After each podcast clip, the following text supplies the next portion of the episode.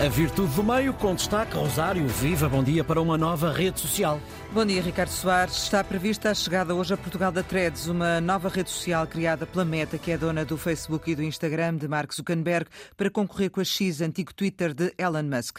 E essa concorrência, até no nome, está patente. Um dos significados de Threads é fio, termo usado pela X quando se faz uma sequência de posts. A Threads apresenta como a sua maior vantagem, mas que também pode ser desvantagem, a integração automática dos dados pessoais com Instagram, ou seja, quando adere à Threads, passa logo a ter na timeline o seu grupo de seguidores da outra rede. Mas isto também significa que é impossível excluir o perfil da Threads sem excluir a conta do Instagram. Uma opção que não é inocente em termos de mercado. O Instagram é a terceira rede mais usada depois do Facebook e do YouTube, com 2 bilhões de utilizadores. E com esta agregação vai crescer ainda mais. A Meta tem um passado duvidoso na proteção de dados. Em 2018, a empresa esteve no centro de um escândalo que envolveu a Cambridge Analytica e em 2018 2020, o Instagram foi acusado de recolher ilegalmente dados biométricos de mais de 100 milhões de utilizadores para obter lucro fornecendo informações.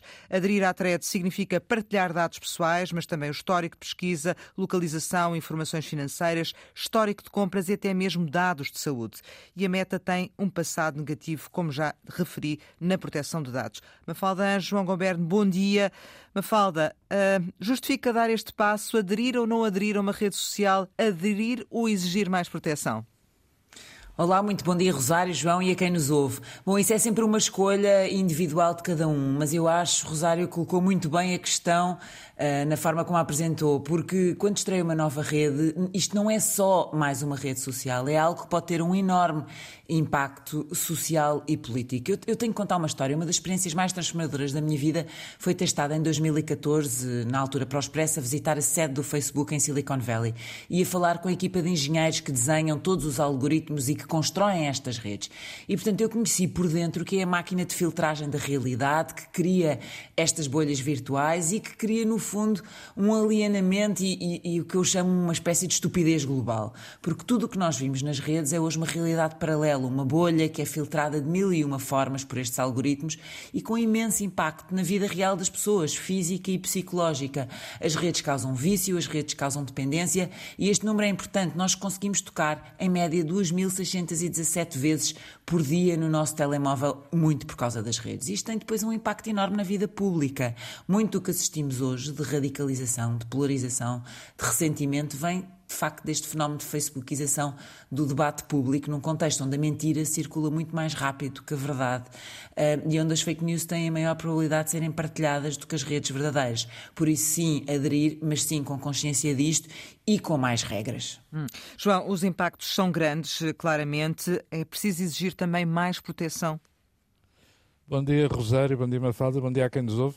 Eu, depois de ouvir a Mafalda, eu já estava decidido a não aderir, depois de ouvir a Mafalda, então é que não tenho mesmo hipótese de adesão. Acho, acho que é mais uma rede social, eh, no, na linha daquilo que tem feito o Sr. Zuckerberg ultimamente, que deixou de ser tão criativo e passou a ser reativo. Criou a Stories para responder à Snapchat Stories, criou a Reels para responder ao TikTok e agora chega a esta Threads para responder ao X antigo Twitter. Eu fico impressionado é quando, quando, quando me atiram milhões para cima. 100 milhões em 5 dias, 30 milhões no primeiro dia, uma receita prevista de 8 mil milhões de dólares para 2025 e tudo à conta de pessoas que querem ir ali, uh, provavelmente dar opiniões, contar as suas vidas, partilhar histórias, o que, o que em si não tem nada de mal, uh, mas que, como a Mafalda já sublinhou, cria uma bolha de fantasia que não é necessariamente a dos livros infantis. Relativamente à Threads, fica uma, uma dúvida que também pode ser eh, importante para outras pessoas, é saber se, se Donald Trump já, já aderiu ou se continua fiel à sua própria rede social. E disso pode depender uh, também muito uh, da minha posição em relação à Threads. Uh, sendo que aquele escândalo que envolveu a Cambridge Analytica foi precisamente uh, por causa da divulgação de milhões de utilizadores do Facebook que foram usados sem seu consentimento para influenciar as eleições durante as campanhas eleitorais. Mafalda, isto efetivamente é um negócio e, e é, é preciso ter essa percepção quando se adere a uma rede social. Sim, sem dúvida. É um negócio e é um negócio depois com muito impacto na vida uh, do dia a dia. Mas eu acho que para não ficarmos aqui no, muito enfim, pessimistas, a Europa tem feito uma evolução muito significativa nesta matéria. Na legislação, Europa... não é? E na proteção. Na... Uhum. Exatamente, na legislação e na proteção. E nós temos uma nova lei dos serviços digitais, que é uma lei uh, muito importante. E o atraso de implementação de threads na União Europeia uh, foi, segundo os próprios representantes da, da, da Meta, exatamente por causa disso, eles chamam incerteza regulatória, é, na verdade, um instrumento que protege Uh, os cidadãos e que cria um espaço digital mais seguro uh, e, e, que nos, e, que protege, no fundo, os direitos fundamentais e combate estes con conteúdos ilegais, esta desinformação e também uh, muito da fraude e da exploração comercial. E este é o caminho, impor normas mais restritivas relativamente ao à, à, utilização, ao consentimento, à proteção de dados e também impor mais transparência e maior responsabilidade pelos conteúdos. Isto porque, João, as novas gerações já cresceram com as redes, não é? Ao contrário de, de alguns pais, não é? E por isso há, há toda uma, uma, uma, proteção que é preciso criar. Com certeza que sim. A, Mafalda sublinhou bem que, que este, este este hiato entre a criação da Threads em julho e a chegada à zona da União Europeia tem a ver com a proteção. Eu, gostava de sublinhar uma coisa que me parece que não acontece por acaso. A Threads vai ter um programa de verificação dos conteúdos fake em 2024. Portanto, começou sem ele. E porquê 2024?